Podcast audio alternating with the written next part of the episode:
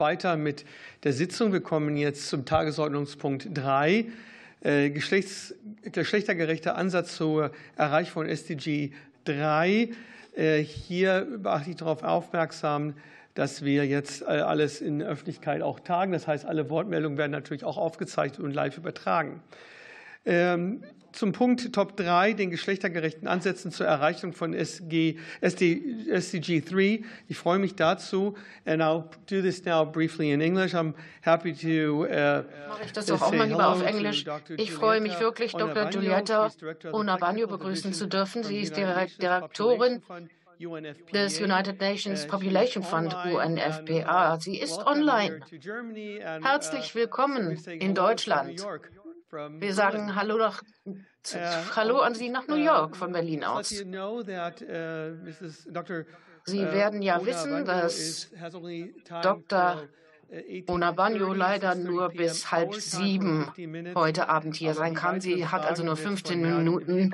Leiter der Abteilung für sexuelle und reproduktive Gesundheit von UNFPA wird das dann beantwortet. Diese Tagesordnung ist öffentlich und wird im Parlament Parlamentsfernsehen auf Kanal 2 übertragen und kann natürlich im Internet äh, gestreamt werden. Das Wortprotokoll wird ebenfalls zeitnah online verfügbar sein. Für diesen Topf haben wir nur insgesamt 30 Minuten vorgesehen. And now, uh, Dr. Uh, uh, Onabanyo, Onabanyo, the floor is yours. Jetzt haben Sie das Wort. Exzellenzen, verehrte Abgeordnete, es ist eine wirklich große, große Ehre und eine große Freude, heute zu Ihnen sprechen zu dürfen. Ich hoffe, dass Sie und Ihre Wähler aus den Wahlkreisen sich gut fühlen in diesen schwierigen Zeiten. Professor Ullmann, Ihnen und Ihrem Unterausschuss danke ich ganz herzlich dafür, dass Sie UNFPA einladen, den Bevölkerungsfonds der UNO, um zu dieser wichtigen Diskussion im Parlament beizutragen. Ich sende die Grüße unseres Exekutivdirektors Dr. Natalia Dame und auch vielen herzliche Grüße von unserer gesamten Belegschaft. Dr. Willibald Zack und auch viele andere. Ach, Willibald Zack sind ja hier um mich zu vertreten. Und ich habe viele andere Parlamente, mit denen ich eng zusammenarbeite, viele Abgeordnete. Das Mandat der UNFPA muss sich um die Bevölkerung kümmern und die internationale Konferenz für Bevölkerung und Entwicklung und das dementsprechende Aktionsprogramm zu fördern. Wir wollen sicherstellen, dass jede Schwangerschaft ge gewollt ist und dass jede Geburt sicher abläuft und dass jedes Potenzial einer jungen Person genutzt wird. Wir beschreiben uns also als die Behörde für sexuelle und reproduzierende Gesundheit der UNO. und wir wollen einen Beitrag leisten zu den SDGs. Deswegen arbeiten wir in unterschiedlichen Ländern aktiv mit, in 50 insgesamt, um ungewollte Todesfälle zu vermeiden und um Familienplanung zu fördern und Gewalt gegen Kinder oder Kinderzwangsehen oder Genitalverstimmung zu vermeiden. Die letzte Sitzung war sehr interessant, denn da haben Sie ja auch im Thema mit der WHO über dieses Thema gesprochen, sexuelle und genderbasierte Gewalt. Das ist ein Bereich, für den uns auch zuständig finden sexuelle und geschlechterbasierte Gewalt. Für all diese 17 SDGs sind natürlich Ärzte sehr, sehr wichtig. Und ich möchte natürlich sagen, dass die SDGs und vor allem SDG 3 sicherstellen wird, wie das Wohlergehen von Frauen gefördert wird. Nachhaltig werden wir keine Erfolge erzielen können, solange es keine Empowerment von Frauen gibt oder eine Geschlechtergleichheit. Wir wissen aber, dass dieses Grundrechte sind, die gewahrt werden müssen und sie sind die Grundlage für Entwicklung und Wohlstand, Frieden und einen nachhaltigen Planet. Gesundheit und das Wohlergehen der gesamten Bevölkerung muss verbessert werden. Wir haben jetzt hier acht Milliarden erreicht und wir müssen auch die Generationen in der Zukunft sichern. Schlechte reproduktive Gesundheit, gesundheitliche zu, sind zuständig für ein Fünftel der weltweiten Sterbefälle und viele Mädchen und Frauen sind davon betroffen. Und es gibt auch sehr starke Rückschritte im Bereich der politischen Maßnahmen zur Unterstützung von Frauen Geschlechter- und Gesundheitsmaßnahmen. Und ich möchte mich jetzt auf einen Punkt konzentrieren, der unlängst zutage getreten ist. Und dabei geht es um den Punkt, dass alle zwei Minuten eine Frau stirbt aufgrund von Kindergeburt oder Schwangerschaft. Also, wir sitzen ja 30 Minuten lang hier und in dieser Zeit sterben viele Frauen. 800 Frauen sterben an diesem Tag und 95 davon in sehr armen Ländern, 50 Prozent davon in Ländern, in denen es diese fragile und humanitäre Krisen gibt. Und es gibt immer auch noch mehr Todesfälle unter Mädchen. Das ist traurig, denn diese Todesfälle könnten verhindert werden. Und wir wissen, dass jeder Verlust einer Mutter weitreichende Auswirkungen hat auf nicht nur das Leben des Neugeborenen, sondern auch gesamte Gesellschaftssysteme und Nationen.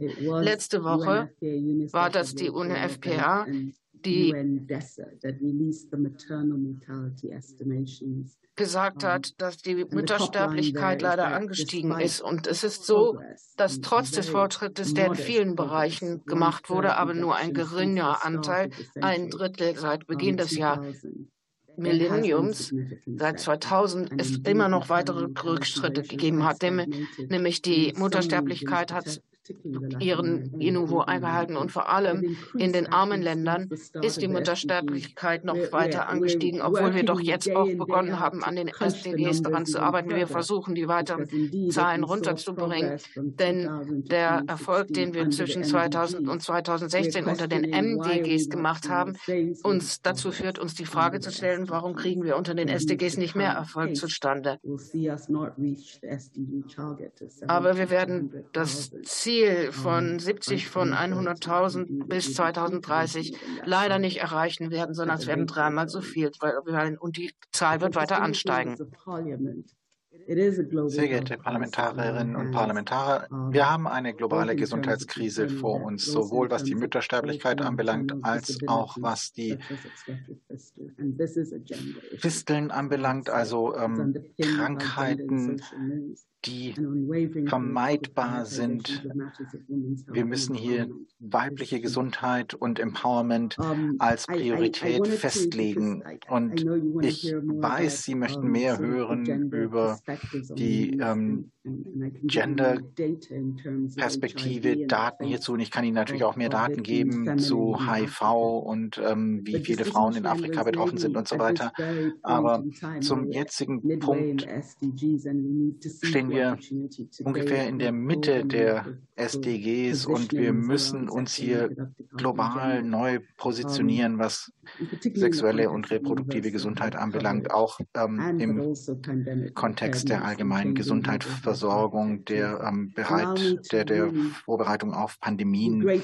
Und ich möchte diese Gelegenheit nutzen, mich bei Deutschland zu bedanken für die Führungsrolle und ich habe auch gehört, was die Regierungsvertreter vorher gesagt haben. Deutschland verpflichtet ist, bleibt weiter verpflichtet zum Multilateralismus, zur sexuellen und reproduktiven Gesundheit, zu den Menschenrechten, zur Demokratie. auch auf meinem Kontinent in Afrika begrüßen wir diesen Fokus und diese Priorität der neuen Afrika-Strategie des BMZ. Und wir möchten dies wirklich anerkennen. Wir möchten anerkennen, dass Deutschland sowohl ein finanzieller potenzieller Partner ist. Ähm, Deutschland gibt der UNFPA sehr viel Geld und unserer humanitären Programmsparte, aber auch ein technischer Partner, vor allem bei der Arbeit, die wir gegenwärtig ähm, durchführen mit der demografischen Dividende. Und das wollte ich nur ansprechen. Und Parlamentarierinnen und Parlamentarier sind in ihrer Arbeit ebenfalls sehr wichtig hier.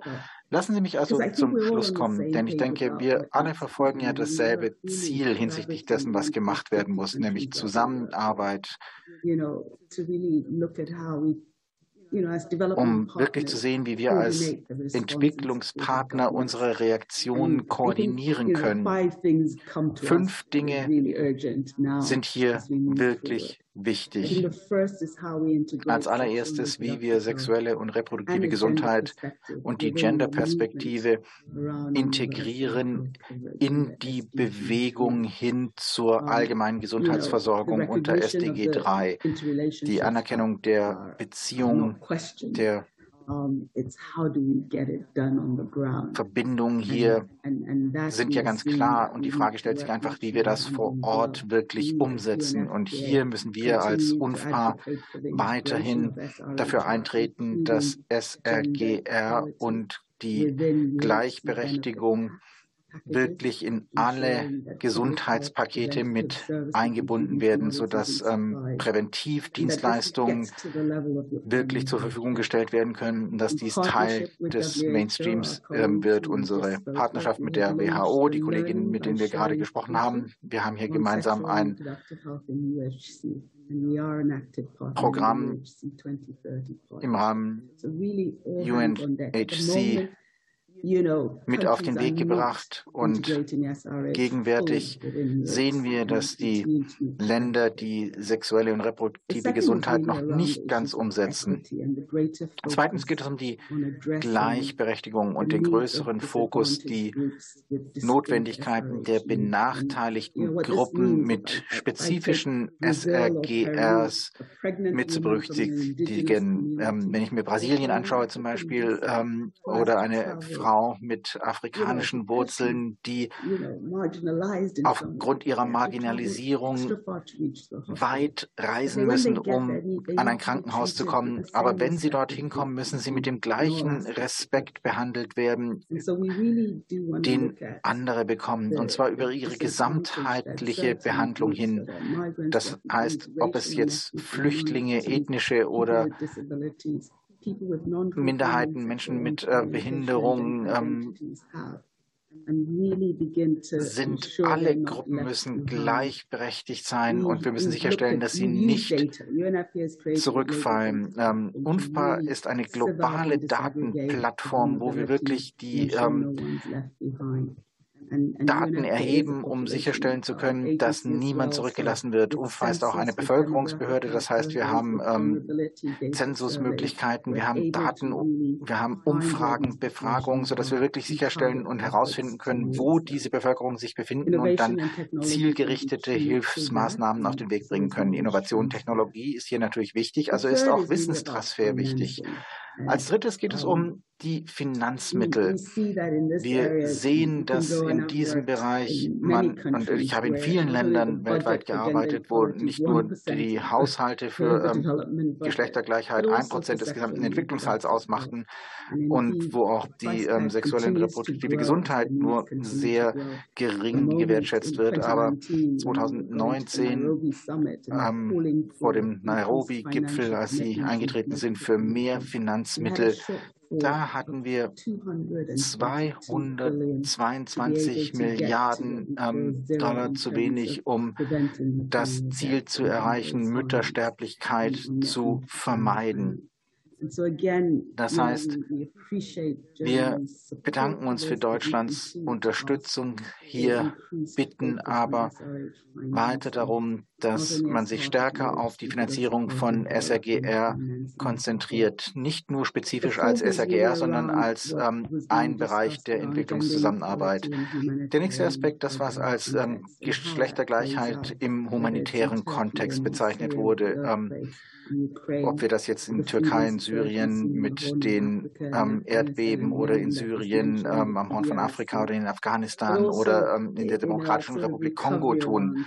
Da geht es oder auch um ähm, die Folgen von Covid, denn Covid hat uns ja die Bedeutung gezeigt, wenn man in einer Krise ähm, das Augenmerk auch auf die geschlechterbasierte ähm, Gewalt lenkt. Uns ist ganz klar geworden, wie fragil die Situation ist und wir müssen dies in humanitärer Entwicklung mitsehen. Die Resilienz muss gestärkt werden. Wir müssen sicherstellen, dass nicht nur Frauen und Gruppen von Frauen eine ähm, Resilienz in ihre Arbeit bekommen, sondern das System, das ihnen Dienstleistungen anbietet, ebenfalls resilient ist. Und als letzter Punkt die Partnerschaften. Die sind so wichtig. Wir arbeiten an ähm, der ähm, Lokalisierung der ähm, humanitären Dienstleistungen und müssen daran arbeiten, die ähm, Frauengruppen und die ähm, Dienstleister auf ähm, Graswurzelebene zu stärken, sodass die Dienstleistungen wirklich geliefert werden können und die Parlamentarierinnen und Parlamentarier sind hierbei eine wichtige Stütze bei dieser Arbeit. Es ist in der globalen Gesundheitsstrategie der Bundesregierung ja auch so zum Ausdruck gebracht worden und ähm, Verantwortung Innovationen, Partnerschaften müssen gestärkt werden, um dies zu erreichen. Lassen Sie mich zum Schluss kommen, sehr geehrte Damen und Herren. Ich möchte uns noch einmal daran erinnern, dass der 30. Ähm, Jahrestag 2024 der ICP ansteht. Wir arbeiten mit den Mitgliedstaaten und den ähm, VM-Partnern zusammen, hier Fortschritte zu machen, nicht nur bei den ähm, SDGs, sondern wir bereiten uns auf die ähm, Gipfel für die Zukunft der VN vor die achte internationale parlamentarische ähm, Konferenz zur Umsetzung des ICP. Die ähm, EPSI ähm, heißt dieses, äh, dies, die, dieser Gipfel, der wird kommen. Das ist eine ähm, Plattform, wo die Anstrengungen der Parlamentarierinnen und Parlamentarier genutzt werden können, um wirklich das anzusprechen, was noch immer ein Bereich ist, der sehr, sehr viel Hilfe benötigt. Ich freue mich darauf, mit Ihnen ins Gespräch zu kommen, möchte mich nochmal bei der deutschen Regierung Regierung für ihre Partnerschaft bedanken und dem Unterausschuss für globale Gesundheit dafür, dass wir heute hier sein dürfen. Und ich freue mich auf einen guten Dialog und übergebe wieder an Sie, Herr Vorsitzender. Vielen Dank, very valuable input and, uh, wertvollen Input und mir wurde gesagt, dass Sie gehen müssen, da Sie einen uh, vollen Zeitplan haben, aber wir haben Herr Zeck uh, bei uns, der gerne unsere Fragen beantworten wird, die wir haben. Also fangen wir mit der Fragerunde an in Deutschland und herzlich willkommen nach New York und viel, alles Gute von einem sehr dankbaren Unterausschuss. Ja, Frau Rudolph hatte ich zuerst gesehen. Also nur Hinweis, bitte kurze Fragen stellen, damit wir auch genug Zeit auch für die Beantwortung haben. Frau Rudolph, bitte. Ja, herzlichen Dank, Dr. Onabanyo, falls Sie mich noch hören können, für den Input, den Sie uns gegeben haben. Ähm, mich hat es auch gefreut, dass Sie noch mal herausgestellt haben, dass wir vereint sind in dem Ziel, die SDGs zu erreichen. Nichtsdestotrotz, dass wir durch die Pandemie und durch multiple Krisen gerade darin zurückgeworfen werden. Ähm, mich würde interessieren, ob Sie uns noch ein paar ähm, Informationen geben könnten, was Sie erwarten, wie die Krisen des Klimawandels und des Verlustes von Biodiversität das SDG 3 in Zukunft beeinflussen können. Also meine Befürchtung dahinter, dass es nicht nur schwierig wird, auf dem jetzigen Track zu bleiben und das SDG 3 und auch die anderen SDGs zu erreichen, sondern dass das noch zusätzlich erschwert wird durch die Folgen des Klimawandels und den Verlust von Biodiversität, die wir sehen werden. Deswegen da meine herzliche Bitte, ob Sie uns da einige Informationen geben könnten. Danke. Jetzt doch, jetzt als nächster äh, Knut Gerschau, bitte. Ich habe eine Frage zu dieser kurzen Sachdarstellung, die uns zu diesem Tagesordnungspunkt vom BMZ vorgelegt wurde. Da steht zum Thema gendertransformative Ansätze ein Beispiel, denn in Sambia wird wohl ein Projekt zur Stärkung der sexuellen und reproduktiven Rechte von Schülerinnen vom BMZ finanziert. Meine Frage, bezieht sich das Projekt nur auf Mädchen? Sollten nicht auch die Jungs hier über die stärkeren Rechte der Mädchen informiert werden? Sie sollen doch den Weg mitgehen. Frau Dr. Onabanjo. Ich freue mich, dass Deutschland die Arbeit der UNFPA seit anderthalb Jahren stärker fördert als vorher. Ich habe eine kleine Frage oder ich hoffe, dass Sie da eine Antwort haben. Haben Sie Informationen zur Situation für schwangere Frauen im Erdbebengebiet in der Türkei und Syrien? Soll es hier ein gesondertes Programm eben schnell aufgesetzt werden oder haben Sie für solche Fälle schnelle Notprogramme? Dankeschön. Ich gucke jetzt hier in die Runde. Johannes Wagner. Ja, vielen Dank für die Ausführungen. Meine Frage ergänzt sich eigentlich sehr gut zur Frage von Frau Rudolph. Es war dieselbe Frage mit der Ergänzung nochmal darum, dass nochmal eingegangen wird auf inwiefern Frauen anders von der Klimakrise betroffen sind als Männer, ob es da auch von Ihrer Seite, sei es der Bundesregierung, aber auch von, von ja, dem Vertreter der Referentin nochmal Zahlen und Fakten zugibt. Vielen Dank. So, ich erkenne keine weiteren Fragen in dieser Runde und würde jetzt Herrn Zeck von UNFPA, der ja auch zugeschaltet ist, und es war auch so vereinbart, dass er dann die Fragen entgegennimmt. Ich grüße auch hier äh, nach New York und äh, würde Ihnen jetzt gerne das Wort erteilen. Herr Zeck, bitte. Thank you, Thank you very much. Although I'm Austrian and I do speak German, I will answer in English because I believe we ähm, have a few ähm, English-speaking participants here. Ähm, Thank you very much for Englisch, da wir englischsprachige Teilnehmer haben. Erste Frage. Die erste Frage ähm, bezieht sich. Ähm, da, da befinden wir uns auf dem richtigen Pfad. Ähm, das wird gemainstreamt gerade. Klimawandel gehört zu den drei Cs, ähm, wie wir das nennen, die der ähm, Generalsekretär für die nächsten Jahre ähm, festgelegt hat. Uh, Konflikt, Covid oder Post-Covid und Klimawandel. Die Auswirkungen des Klimawandels natürlich betrifft der Frauen, ähm, und hier haben wir ähm, Evidenz von unseren WHO-Kollegen, dass es eine direkte Auswirkung gibt, dreifacher Art. Einmal ähm, die äh, Müttergesundheit und die Gesundheit von Neugeborenen. Und es gibt auch mehr Evidenz, dass es große Studien ähm, gibt, unterschiedliche Studien, die auch in Superstudien eingebunden werden, die eine direkte Auswirkung zeigen. Einmal im Ernährungsbereich, aber wir sehen auch, dass Neugeborene unterschiedliche Lebenserwartungen haben. Schwangerschaften verändern sich aufgrund des Klimawandels. Und wir sehen auch, dass einige nicht nur der ähm, Trockenheiten und Dürren, sondern auch der ähm, Rückgang der ähm, ähm der, der, der Wasserverfügbarkeit Auswirkungen auf ähm, Mütter und Neugeborene haben. Dann ähm, Jugendliche, da haben wir auch Belege, dass ähm, Mädchen und andere ähm, schwangere ähm, Jugendliche ganz besonders betroffen sind vom Klimawandel. Und die dritte Ebene, interessanterweise, sind auch ältere Frauen. Auch das ist etwas, was wir in der Vergangenheit noch nicht so stark gesehen haben. Aber Frauen in allen Bereichen sind betroffen. Ich muss zugeben, dass einige dieser ähm, Belege gerade gerade erst erarbeitet werden. Diese Evidenz ist relativ neu. Seit zwei Jahren wird diese Evidenz jetzt zusammengestellt, erarbeitet und bei der UNFPA streamlinen wir Klimawandel entsprechend. Das heißt, jedes Programm, das wir einrichten, jede ähm, Beratungs- ähm, und ähm, Advocacy-Unternehmung ähm, wird mit Klimawandel ähm, verknüpft. Ähm, Biodiversität, all die Aspekte werden mit berücksichtigt. Unsere Programme werden in den Mainstream mit eingebunden, werden angepasst. Und bei den Vereinten Nationen hat der Generalsekretär dies auch sehr stark vertreten. er ist ein großer Verfechter von Anpassung an den Klimawandel und wir müssen die Auswirkungen auf Frauen und vor allem Schwangere ähm, auch mit ähm, berücksichtigen. Zweite Frage zu Gleich Berechtigung, ähm, ähm, genderbasierte ähm, Ausbildung und schulische Erziehung, was Mädchen anbelangt. Natürlich müssen auch da ähm, Jungs und ähm, Jugendliche mit eingebunden werden. Wir ähm, untersuchen ja auch die Rolle der Maskulinität, die unterschiedlichen Rollen von Maskulinität. Das Hauptziel sind natürlich hier die Mädchen, aber Jungs werden natürlich hier mit eingeschlossen und wir haben hier immer mehr Daten, die wir nutzen. Und dann die ähm, Erdbebenregionen, auf die Sie sich bezogen haben in der Türkei und in Syrien.